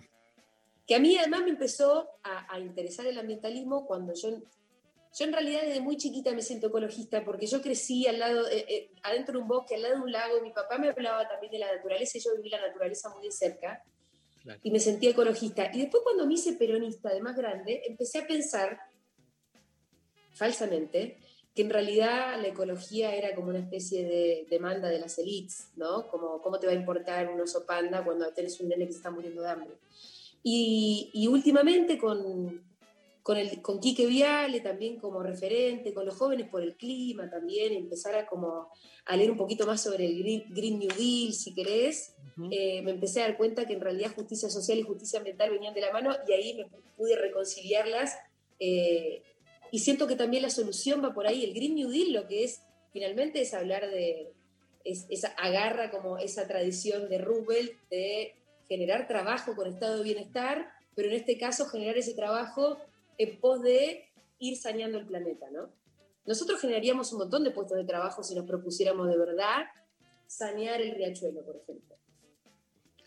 Eh, Juli, del Green New Deal habla en Cambiar o Morir Noam Chomsky, que también dice, no estamos en contra de los trabajadores de las minas o de los que el capitalismo asusta, digamos Trump, con que se van a quedar sin trabajo con el acuerdo ambiental, y también pone en un punto esto, el colapso. Vos tomaste, por un lado, muy fuerte también el tema de, de la costanera y de lograr que haya un lugar para, para mirar al río en la ciudad de Buenos Aires en contra de algo que ya la reta aprobó. ¿Crees que ese es como un objetivo concreto en donde poner Sí. esta dinámica de construcción política del feminismo, que es, es- que es eso que venimos diciendo? No es solo una agenda de género, sino que es una forma de construcción política entre autonomía, horizontalidad, calle y, que- y rosca política.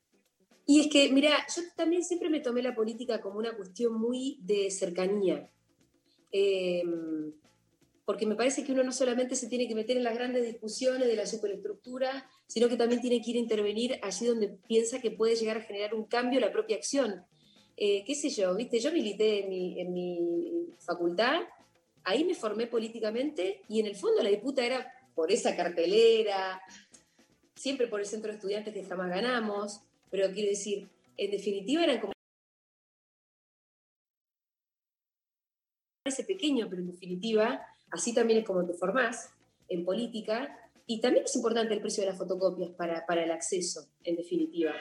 Eh, entonces, es decir, me parece que hay que salvar el planeta en general y esto es urgente y es muy importante y los cambios que hay que hacer son eh, muy estructurales, pero si acá en la Ciudad de Buenos Aires la reta junto con el bloque del PRO y otros seis chantas eh, van a vender además la costanera definitivamente cuando en la Ciudad de Buenos Aires claramente necesitamos espacios verdes, bueno, demos esa disputa con todo y es ahora y es ya.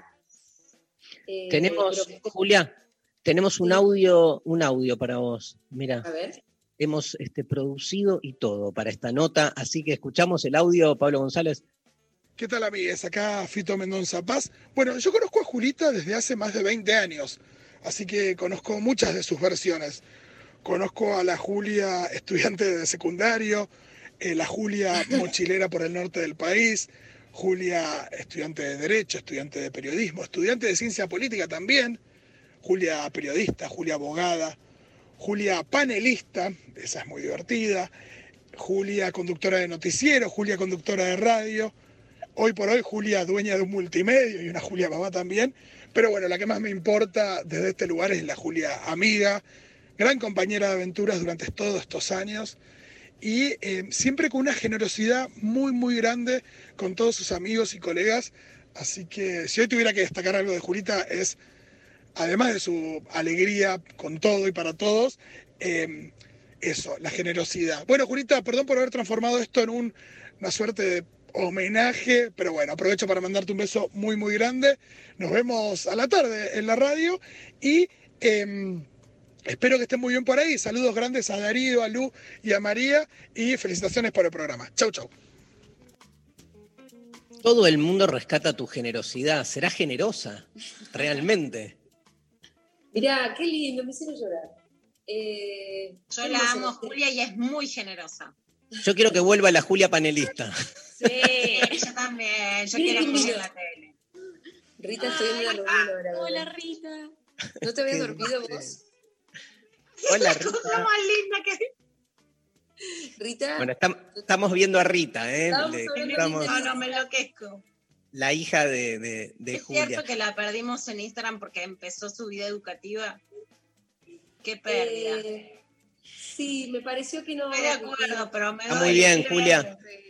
Apoyamos acá a los Stan River. Sí. Me pareció que ya que empezaba la escuela no podía ser una nenita famosa. Uma acá Oh. me dice que yo tengo a mi bebé. Porque Uma se Ahí-. Ahí está tu lo también. Pero bueno, estábamos hablando bien de mí. No, escúchame.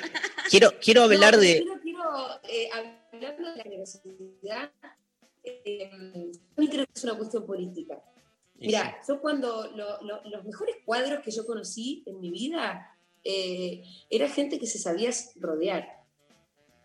Era gente que sabía estar eh, y, y- y- y darle lugar a los mejores. Eh, y me parece que, que eso forma parte claramente de, de ejercer un buen liderazgo, porque si no, no ¿qué- qué- ¿a dónde se vas a llegar Obvio. solo, sola? Eh, pero para eso hay que despojarse de la vanidad también. Para eso hay que, me parece que también como estar muy seguro del lugar que uno ocupa y saber que hay alguien que sabe más que vos sobre un tema. Y bancártela. Bueno, el, Y no todo el mundo el equipo de- hacer. El equipo de la FUTU tiene algo de eso, ¿sí? Este, se nota también en la programación que decían. Te hago una pregunta bien, bien del periodismo tradicional, que me Por favor. encanta a veces meterme ahí. Eh, ¿A quién te gustaría tener en la FUTU que hoy no está, por ejemplo, así como para darle un programa? Ay, es que va, a- va a sonar horrible lo que te voy a decir. Eh, Des- pero me pasa un poco al revés. Es muy difícil. eh, encontrarle Porque- ahí un espacio, ¿no? No, porque lo que es muy difícil, bueno, Luciana claramente podría estar, pero también a la vez me parece que eh, todo ese tema que, que abarca Luciana es un tema que, que nosotras también lo. Me parece que Luciana siempre está. ¿Me entendés? Eh, igual Luciana siempre está. La gente me identifica con la FUTU y jamás trabajé en la FUTU. No, pero, pero sos una referente para nosotros. Entonces, en un punto, eh, qué sé yo, siempre la palabra de Luciana va a estar. Eh, No, es muy, eh, para nosotros no es tan fácil armar la programación porque hay algo que nosotros cuidamos mucho de Futurock, que es su identidad. Eh, y cuando vos cuidas la identidad como, como lo más preciado que tenés, Mm. es difícil de verdad armar equipo. Pero, pero sí, qué sé yo, te podría decir que estaría bueno un regreso con la negra Bernasi. Claro, bueno, ahí está. Eh, la nena. Pero, pero tampoco voy a soñar cosas que son imposibles. Pero está muy- Entonces también lo que tiene Futurock un poco es... eh, hace un poco de semillero. Si bien hay, hay figuras como Darío Strasriver, en Futurock un montón de gente arrancó no muy conocida. Y porque nosotros habíamos visto que había algo ahí. Claro. Eh, y eso también es un desafío, traer gente que no, sea, que no haya sido tan conocida y hacerla crecer. Muchas veces sucede que crecen y se van, Eh, pero bueno, también son las cosas que suceden en la vida, porque la gente es libre. Eh, y, pero bueno, qué sé yo, ya veremos también por dónde. Pero es como te digo, sí, no sé, la negra Bernasi, ponele. Escúchame, hoy vos estás ahí en la FUTU, digamos, no, no tenés otra expectativa o otra propuesta de volver a hacer televisión abierta, por ejemplo. Esto, ya hace Mira, años me habían estás- ofrecido conducir eh, Sobredosis de TV, el ex Sí. TBR. Me había ilusionado mucho y al final me dijeron que no. Ah. pero hubi- hubieras agarrado. Yo ya estaba, pero ya me estaba probando la corbata. No, pero te pregunto porque por ahí, bueno. El este, smoking Mira, blanco. con la tele me pero lo que se que- perdieron. No, en serio, me parece un desastre que no estés en la televisión. Muestra un poco, Florencia Alcaraz me contaba que a todas las diputadas que pelearon el cupo, después no la dejaron renovar, ¿no? Vos fuiste la que peleaste en televisión y ahora hay mucho bla bla de género en la televisión, pero no hay Claro. verdaderas minas. Luciana, mira, Julia, Luciana tiene la tesis de que hoy hay una decisión de no darle lugar a eh, feministas, este, pero con el cariz que tienen ustedes. O sea que cuando se le da lugar a una mujer en la televisión abierta, es o una feminista light o una cosa así, pero digamos, este, hay como una decisión de, este, como de castigo en algún punto, ¿no? Lula, ¿lo expliqué bien? Sí, o lo que creo es que, digamos, que, que la Julia en la televisión, en Desde Duro de Omar, hizo muy popular conceptos de feminismo que eran de elite, o inauguró algo que incluso después se puede relajar o resignificar, que era, mira, no somos un culo vacío como un objeto en contra de la cosificación. Bueno, hay voces que tienen mucha potencia per se, ¿viste? Que no, pa- que no quiere decir que esto sea hablar mal de otras, sino que falta algo que en realidad fue realmente rupturista que, fue una vanguardia que ahora, como dice Julia, puede tomar ella misma otros matices, pero que saben que no es que, bueno, ponemos porque hay que poner, sino que son mujeres con peso propio. Eh, gracias, Lu. Sí, yo estoy un poco de acuerdo con ese, con ese diagnóstico, la verdad. Me cuesta mucho igual como quejarme de las cosas a mí. Yo me siento tan privilegiada de, de laburar de lo que me gusta. Eh, yo me siento tan privilegiada de que haya tanta gente que, que me escuche y que le interese lo que tengo para decir, eh, que, que me cuesta quejarme, pero, pero sí, se ve que pasa algo se ve que pasa algo. Yo más de una vez sentí, eh, sentí que había un rechazo extraño ahí también, ¿no? Casi invisible. Yo incluso creo que las personas que, la, ponele, la persona que me bajó el pulgar, porque ahí había muchas personas que querían que yo condujera ese programa y finalmente hubo una que dijo, no. Yo creo que esa persona incluso inconscientemente eh, al final lo que le molesta es mi potencia. Y sí, sí.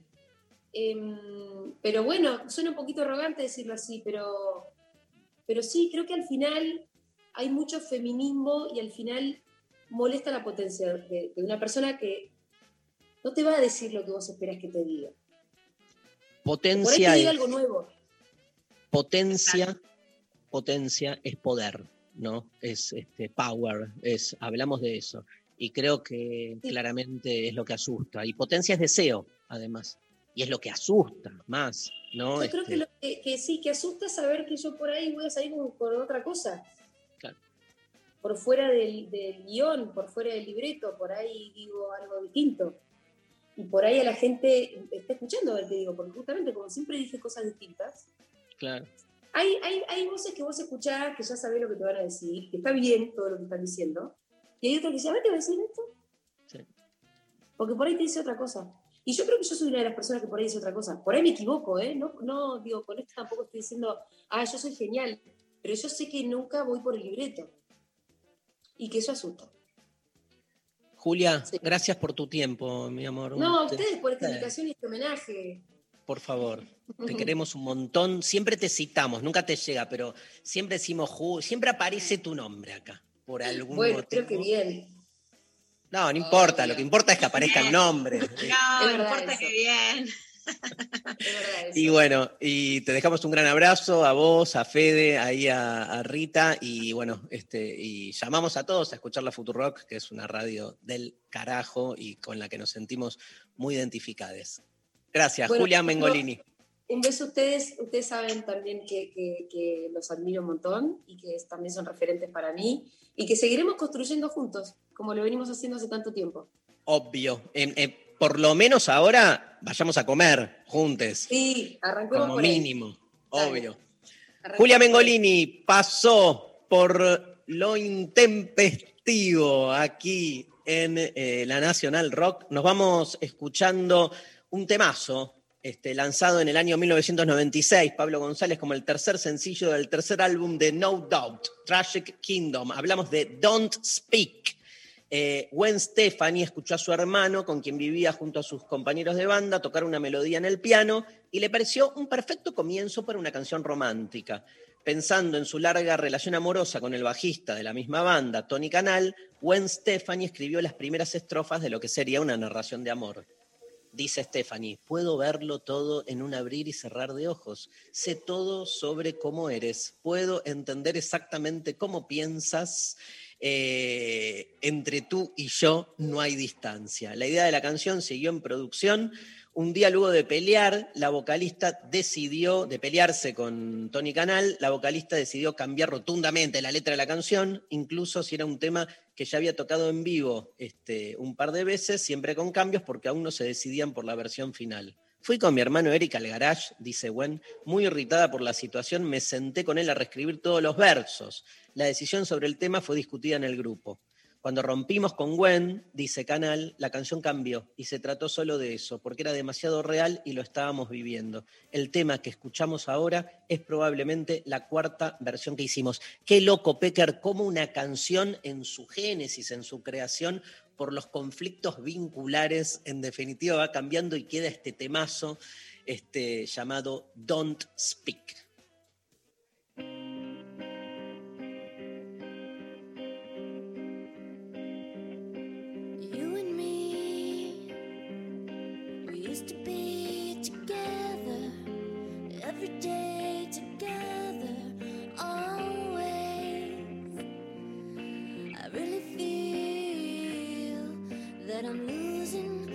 Best friend. I can't believe this could be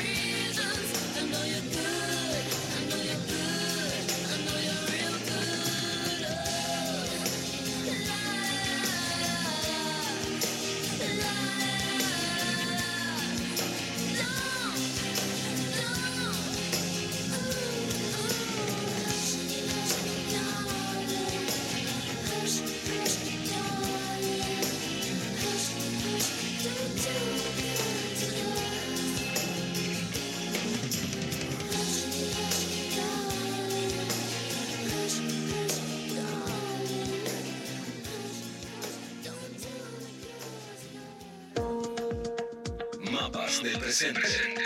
Con Ezequiel Adamovsky. La actualidad política con perspectiva histórica.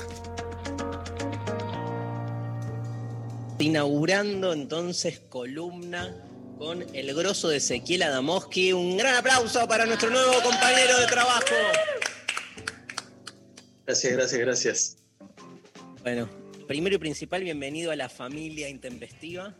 Y además, tu columna básicamente es lo intempestivo, porque es tratar de entender el presente sacando los pies en parte del presente y yendo a la historia para ver de qué modo este, podemos entendernos mejor. Y la columna de hoy decidiste hacerla no solo sobre el menemismo, por eso la consigna hoy es, este, te cuento que estamos sorteando un libro tuyo además, este, que es este, el legado menemista, sino la palabra legado, que me parece clave ¿no? en, en lo que es el título de tu columna, porque es de qué modo todavía ese espectro está presente. ¿No? Sí, claro. este, cuando falleció Menem eh, hubo toda una serie de, recuerdos eh, que apuntaban justamente a eso. ¿Qué parte de ese legado sigue presente? Y la mayor eh, cantidad de voces se refirieron sobre todo al, legado de las políticas económicas, ¿no? el fin de la protección de la industria, la regulación de la economía, las privatizaciones y demás, y todos los efectos sociales que, conocemos, que sin duda están recontra presentes todavía, no conseguimos salir de la devastación que, generaron. ¿no? Eh, hay, hay un aspecto, sin embargo, que a mí me parece que estuvo menos atendido y que es el que me interesaba tratar hoy en, la columna, que es el aspecto cultural o, o subjetivo del proyecto menemista. ¿no? ¿Cuánto de eso queda? ¿Cuánto de eso eh, avanzó? Eh, y me parece que, hay, que también... Hay, eh, perdón, ese, hay una cultura menemista. Vos podrías decir que hay una cultura menemista, ¿sí? Me parece que digamos, participa de un proyecto cultural que no es solo menemista, que es, que es más general. Hay que recordar que el gobierno de Menem no fue un fenómeno aislado, fue parte de un ciclo internacional, un ciclo en el que todavía estamos eh, inmersos, que tuvo que ver con una contraofensiva de las derechas eh, neoliberales, eh, tratando de, ganar terreno perdido, una contraofensiva que empezó en los años 70 para desandar, digamos, las reformas de bienestar que gobiernos progresistas de, diversos lugares del mundo habían logrado eh, impulsar después de la, de la posguerra.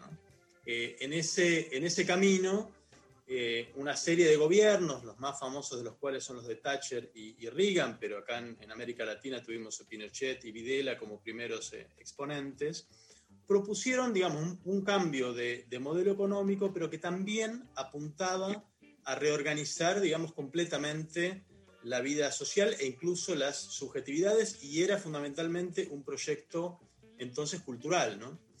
Margaret Thatcher tenía una frase eh, bastante tremenda que lo, que lo grafica muy claramente en una, en una entrevista. Dijo que en verdad la economía era el método, pero que el objetivo real era los corazones y las almas. Eso, eso dijo Thatcher en una entrevista de- del año 81. Y, y ese, esa frase grafica que el, el objetivo era verdaderamente un cambio cultural muy profundo, que tenía que ver, digamos, no solo con abrir camino a las ideas modelos económicos que impulsaban, sino a transformar o eliminar o correr del centro todo lazo social, todo modo de validación del éxito personal eh, al que pudiera aspirar una persona que no pase por el mercado, por la validación del mercado. Digamos, eliminar todo lazo colectivo, salvo el que eh, nos permite o nos, nos permite establecer los vínculos eh, mercantiles. No molestaba solamente el Estado, sino lo colectivo en todas sus, sus manifestaciones. ¿no? Y eso es un proyecto profundamente cultural, no es, como decía la misma Thatcher, el- la economía es, es el método, ¿no? el proyecto es esencialmente cultural y el, el menemismo participó de este, de este proyecto. Eh, Eh, había una claramente, parte... claramente me, eh, perdón, ese, eh, claramente hay una peculiaridad propia de cada localía. Digo, en esto que vos explicás muy bien, que es el, avance del neoliberalismo como proyecto cultural, es como que encarna, por usar una metáfora evangélica, este, de diferentes modos en la Argentina. Bueno, en Chile este, claramente de otra manera, ¿no? Esa, esa contraposición que incluso hace que ese legado menemista siga viendo a Chile como lo que Argentina no pudo ser. Sí, sí, Chile fue el primer proyecto y quizás el que, el que mayores avances logró. El, neoliberalismo que aplicaron los militares en Argentina terminó muy rápidamente en desastre, lo mismo que, que el de Menem, y en ese sentido sus alcances, tanto en lo económico como en lo, en lo cultural, fueron eh, limitados. ¿no? Fue, fue una tarea en buena medida eh, inconclusa.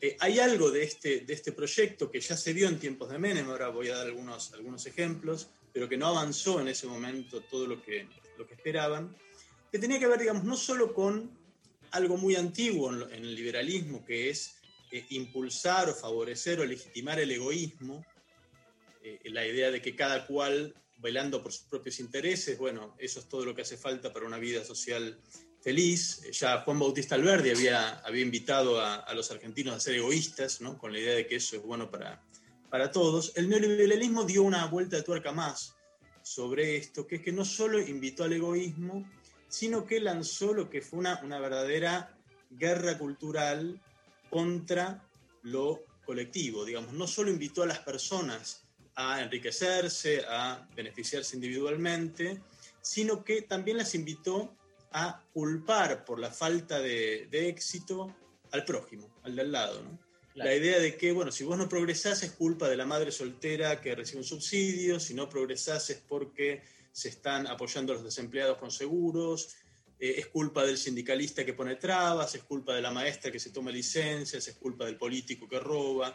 Digamos, una eh, política sistemática de eh, culpabilización de todas las figuras que apuntaban a lo colectivo o a formas de existencia no Claro, re- inmediatamente mercantiles. recordemos, recordemos que esos este, procesos de privatizaciones, que son con lo que más uno termina como etiquetando ¿no? el, estereotipo este, merecido, ¿no? pero del, del menemismo, fue de la mano con esto que decís vos, que es clave, ¿no? que es la destrucción del sindicalismo, digo, porque hubo ahí una clara destrucción, digo, corregime vos, o bien directamente anulando en, en algunos casos, pero también como O reconvirtiendo cooptando, ¿no? Porque hubo muchos sindicalistas menemistas que se pasaron uno- cooptado, digamos.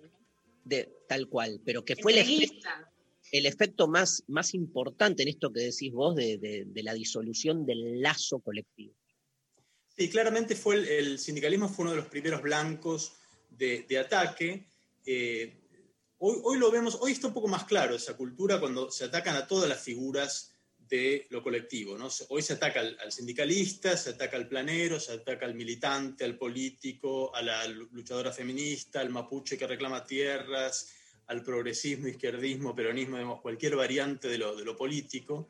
Hoy está claramente desplegado el ataque completo a todas las figuras de, eh, actividad o de lazo social que no sean eh, mercantiles. El menemismo ciertamente empezó o arrancó fundamentalmente con el, con el sindicalismo. Y hay, hay una- un recuerdo que quería traer, que me parece que, que ejemplifica un poco bien este, este cambio, que, que fue una figura arquetípica de la, de la comunicación eh, menemista, que, que empezó incluso un poco antes, que es Doña Rosa. Los que tienen más de 40 se acordarán de esta figura. Doña Rosa era esa especie de ama de casa imaginaria a la cual le hablaban Bernardo Neustadt, que era una figura periodística central de la campaña neoliberal, y luego el propio, el propio Menem. Eh, a Doña Rosa le hablaban insistentemente en los programas de televisión o en los discursos públicos, eh, y explicándole no tanto los grandes problemas del país o los grandes proyectos para solucionarlos, sino más bien explicándole de una manera sencilla algo mucho más pedestre que es por qué aumentan los tomates y quién tiene la culpa. ¿A quién hay que culpar? ¿A quién hay que culpar por eh, los problemas cotidianos que podía enfrentar un, un ama de casa? Eh, esa, esa pequeña, ese pequeño ejemplo es un desplazamiento en la comunicación política bastante importante, ¿no? Porque antes la comunicación política se dirigía al pueblo o se dirigía a la ciudadanía como cuerpo colectivo, digamos, ¿no? Como grupo colectivo, implícitamente masculino, es interesante acá, ¿no?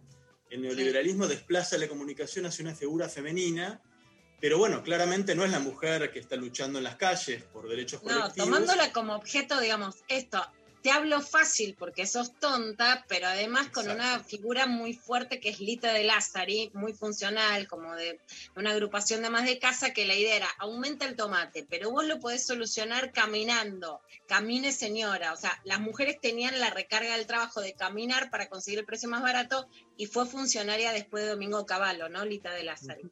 es la precuela, el, eh, Doña Rosa es la precuela del actual La Gente, ¿no?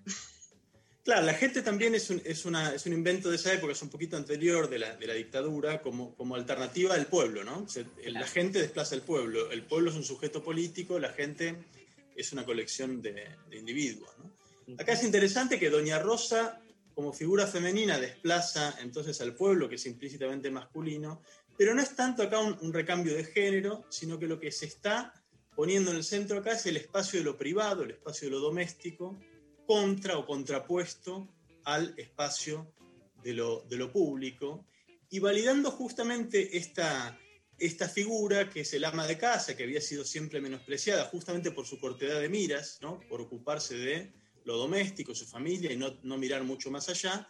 Bueno, justamente este modo de comunicación valida, valida esa, esa figura. El, que, el que primero había inventado o había traído a la Argentina esta idea, en verdad fue Álvaro Elsogaray, la figura más importante del liberalismo argentino de la segunda mitad del siglo XX. Él ya en los años 50, después del derrocamiento de Perón, tenía un periódico llamado Tribuna Argentina, que es el que empezó con esta costumbre de hablarle a las amas de casa. En ese periódico le explicaba a las amas de casa las ventajas que iba a traer el liberalismo para su eh, economía doméstica, para sus hogares y por extensión para el país, porque otro eslogan también de la época, se supone que el país se administra como un hogar, como una casa, como si un, un país pudiese... Y el elefante blanco. Yo a veces digo, me sale una frase muy al Sogaray, que es, tengo un elefante blanco en esta casa, ¿no? Que es como lo que el pesa, lo pesado que era el Estado, y hacían actos en Atlanta con el elefante. Exactamente, sí, sí. Ahora, hay- hay toda una- Ezequiel, sí. te hago, te hago una, pregunta más conceptual por ahí. O sea, porque el neoliberalismo no. Me, me fui a la mierda, eh, perdón, porque te veo tan ordenado, pero necesito Me preguntarte. esto. desordenar. ¿eh? No, no, Un poquito. El, no, está buenísimo. El, el neoliberalismo es una reacción a los estados de bienestar. Quiero decir, por ahí contrafácticamente, no hubiésemos podido pensar la, la- la- presencia del neoliberalismo sin la experiencia de eh, los estados de bienestar. Es más que una propuesta, es un desarme, ¿no? El neoliberalismo. Es un desarme, pero que también retoma el curso que venía teniendo el capitalismo antes de eh, el gran periodo de, eh, de disrupciones y de, y de antagonismos sociales que se abre con la Primera Guerra Mundial, la Revolución Rusa y luego todo, todo, lo, todo lo que condujo eh, la ola de luchas sociales que, que abarcó buena parte del siglo XX, que esa es la posibilidad de tener gobiernos que eh, orienten las decisiones en un sentido que no siempre beneficiaba al gran capital. ¿no? El neoliberalismo viene a recuperar un terreno perdido y a retomar un curso de desarrollo que es el que ya tenía el capitalismo antes de, esta, de este paréntesis que fue eh, el, eh, una parte del, del siglo XX. ¿no? Entonces, en ese sentido es una reacción, pero si no hubiese existido lo, aquello contra lo cual reaccionaba, probablemente habríamos llegado antes a, ese, a este escenario en el que estamos hoy, ¿no? Por otro lado. Em, y este, eh, este, todo este tipo de, de operaciones eh, culturales tenían que ver entonces con desandar eh, valores y vínculos colectivos ligados a la, a la política que también habían sido parte de ese paréntesis histórico previo contra el cual el, neoliberalismo venía a, eh, reaccionar. Eh, hay una, una cosa interesante también de lo que hacía Alzogaray y que retoma el menemismo en los años 90, o- otra invención así como la de Doña Rosa, que es la idea de la gente de trabajo. ¿no? Eh, Alzogaray había propuesto en los años 50 esta idea, ¿no? Le hablaba a la gente de trabajo, que para él era, por supuesto, el empresario, el comerciante y demás, pero también el trabajador que quería progresar. Eh, era, la gente de trabajo era como un recambio frente a la figura del trabajador, que era el, el- arquetipo, el emblema de la época peronista. ¿no? no le hablaba entonces a la clase, al trabajador, sino a la gente de trabajo, a la gente que quería prosperar, mejorar su vida, eh, y también a esa gente le explicaba cuáles eran los enemigos de su prosperidad individual. Esto también apareció fuertemente en el menemismo, que fue para mí, digamos, una especie de ensayo eh, general de esta cultura que hoy vemos más propia de la grieta, esta especie de individualismo tan autoritario, tan volcado contra, contra el prójimo, tan volcado contra lo, lo colectivo, pero fue un, un avance para mí eh, que tuvo limitaciones, eh, no avanzó esta cultura todo lo que esperaban quienes la, la, la propiciaban, Eh, tuvo algunas, por lo menos dos limitaciones, me parece a mí, que le impidieron avanzar todo lo que, lo que habría podido avanzar. Eh, la primera tiene que ver con el origen peronista de Menem. Eh, Menem, como todos sabemos, es, fue un, un gobernante del, del Partido Justicialista, viene de toda una carrera y una trayectoria política dentro del, del peronismo, ganó las elecciones con el voto decisivo de la base eh, peronista y eso le impuso ciertos límites a la hora de, por ejemplo, estigmatizar total y completamente a la figura del trabajador, a la figura del sindicato o a la figura del militante. ¿no? Porque después de todo, Menem estaba apoyado en los militantes de base de su movimiento. ¿no? Pero le dio duro Avanzó- igual, ¿eh? Le dio- durísimo, le dio durísimo, pero no estaba con las manos libres como avanzar a fondo como si hoy eh, vemos una, digamos, una cultura de eh, demonización total y, absoluta. ¿no? Me parece a mí que la pertenencia al peronismo le fijaba ciertos, ciertos límites. ¿no? Se re- recordarán quizás este, ustedes la, la incomodidad y risas que le provocaba a la dirigencia peronista de esa época cantar la marcha peronista, sobre todo cuando llegaba la parte de combatiendo el capital, ¿no? mientras estaban privatizando todo, abriendo la economía completamente a los, eh, a los grandes empresarios, tenía- se tenían que seguir pasado- que combatían el capital. ¿no? Me ha pasado como militante, no me lo recuerdes. Y ni te cuento a quién he llegado a votar en los primeros años. Después, bueno, Ay, no, no sé si quiero saberlo. Mejor no. no. sé si quiero saberlo. Eh, así que me parece a mí que esa pertenencia le, le fijaba ciertos, ciertos límites a la avanzada completa y total contra la política, contra la militancia, contra los, eh, los sindicatos. Y le- el segundo límite también tiene que ver con que Menem eh, fuese un, un peronista. Tiene que ver, me parece a mí, con esa paradoja que es que finalmente fuese un peronista el que llevase hasta sus últimas consecuencias eh, y, y a fondo el proyecto neoliberal. Esto fue interesante porque probablemente si Menem no hubiese sido peronista no habría ganado las elecciones en el 89, es decir, para el proyecto neoliberal fue decisivo que Menem fuese peronista, pero a la vez ser peronista le restó algunos apoyos sociales que si no hubiese sido peronista seguramente habría, habría tenido, ¿no? Eh, apoyos culturales y políticos que son los que, algunos de los cuales se vuelcan tempranamente al antimenemismo, eh, eh, en un, eh, digamos, en un antimenemismo que fue de signo progresista porque, en alguna medida, tenía enfrente a un gobernante de derecha y peronista. ¿no?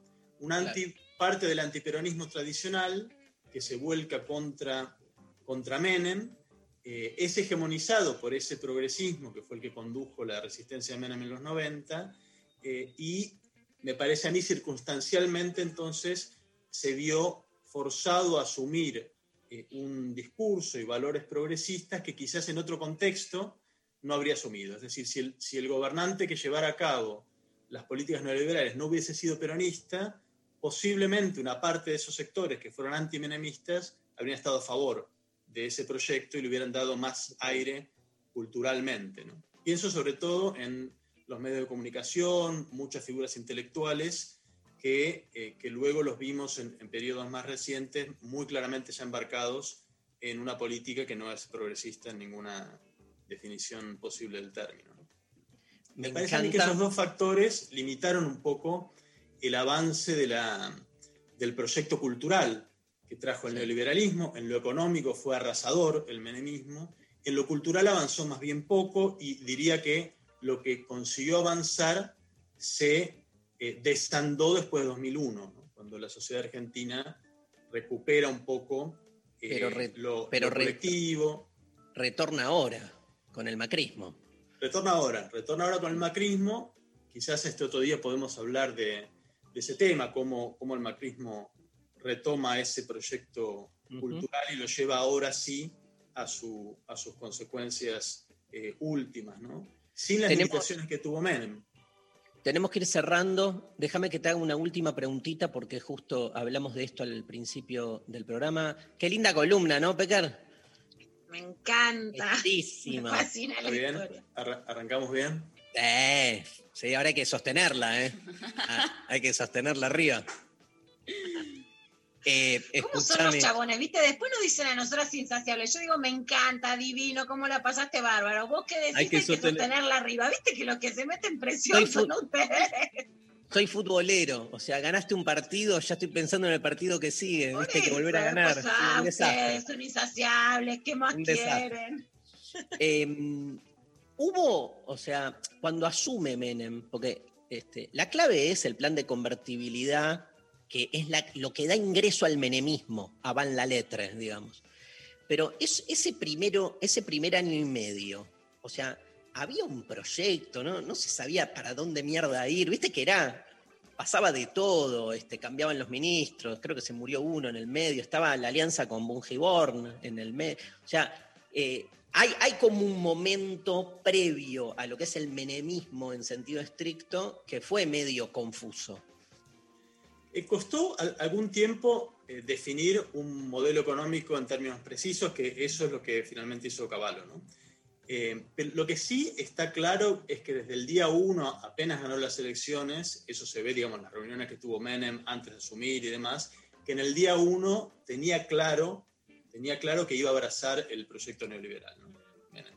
Que, iba, que su gobierno iba a ser de ese signo, que iba a estar asociado a los grandes empresarios, que se iba a reorientar eh, en lo internacional de Estados Unidos. Eso lo tenía claro. Luego, el, el modelo económico más preciso, sí, es cierto lo que, lo que señalás, que hubo una serie, digamos, de, de zozobras en los primeros tiempos, además marcados por la debacle completa de la economía en los últimos tiempos de, de Alfonsín, que no daba mucho espacio para, para andar probando cosas distintas. ¿no?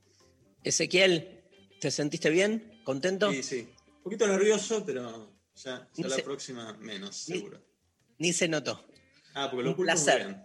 Un placer escucharte. Este, gracias por estar. Nos vemos en 15 días y cerramos el bloque con una canción de los 90, obvio, porque ya que estamos, este, una canción de eh, Blind Melon llamada, todo el mundo la conoce, No Rain, compuesta por Brad Smith, el bajo de la banda, mientras tocaba en las playas de Venice Beach en Los Ángeles antes de formar la banda. Cuando compuso el tema, Brad estaba saliendo con una chica que sufría de depresión y dormía durante los días soleados para luego quejarse porque no llovía. Mira, amiga nuestra, Sí. que se queja porque no llovía. Durante un tiempo, Brad estaba convencido de que la canción describía la vida desde la perspectiva de la chica, pero luego se dio cuenta que también estaba escribiendo este, sobre sí mismo. En un reportaje dijo, la canción trata acerca de la imposibilidad de levantarse de la cama por muchas excusas, para luego darse cuenta que en realidad no hay nada que te impida salir y enfrentar el día. Blind Melon, No Rain, para cerrar la columna de Ezequiel Adamoski en lo intempestivo. Música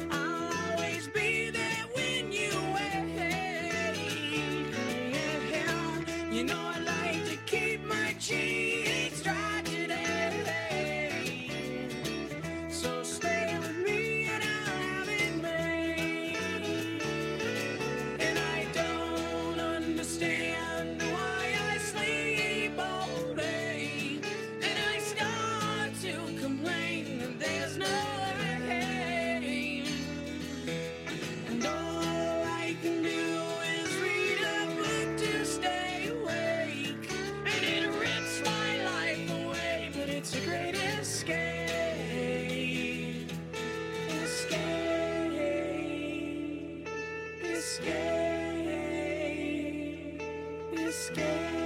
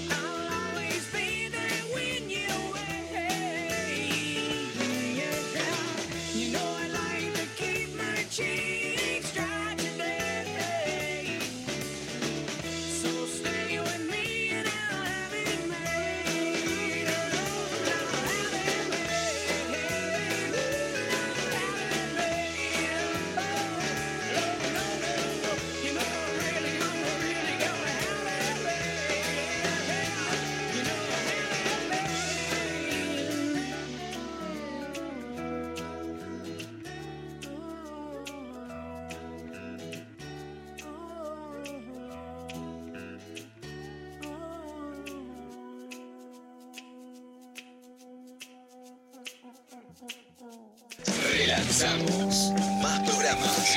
Más programas. Más voces. 2021. 937 Nacional Rock. Hace la tuya.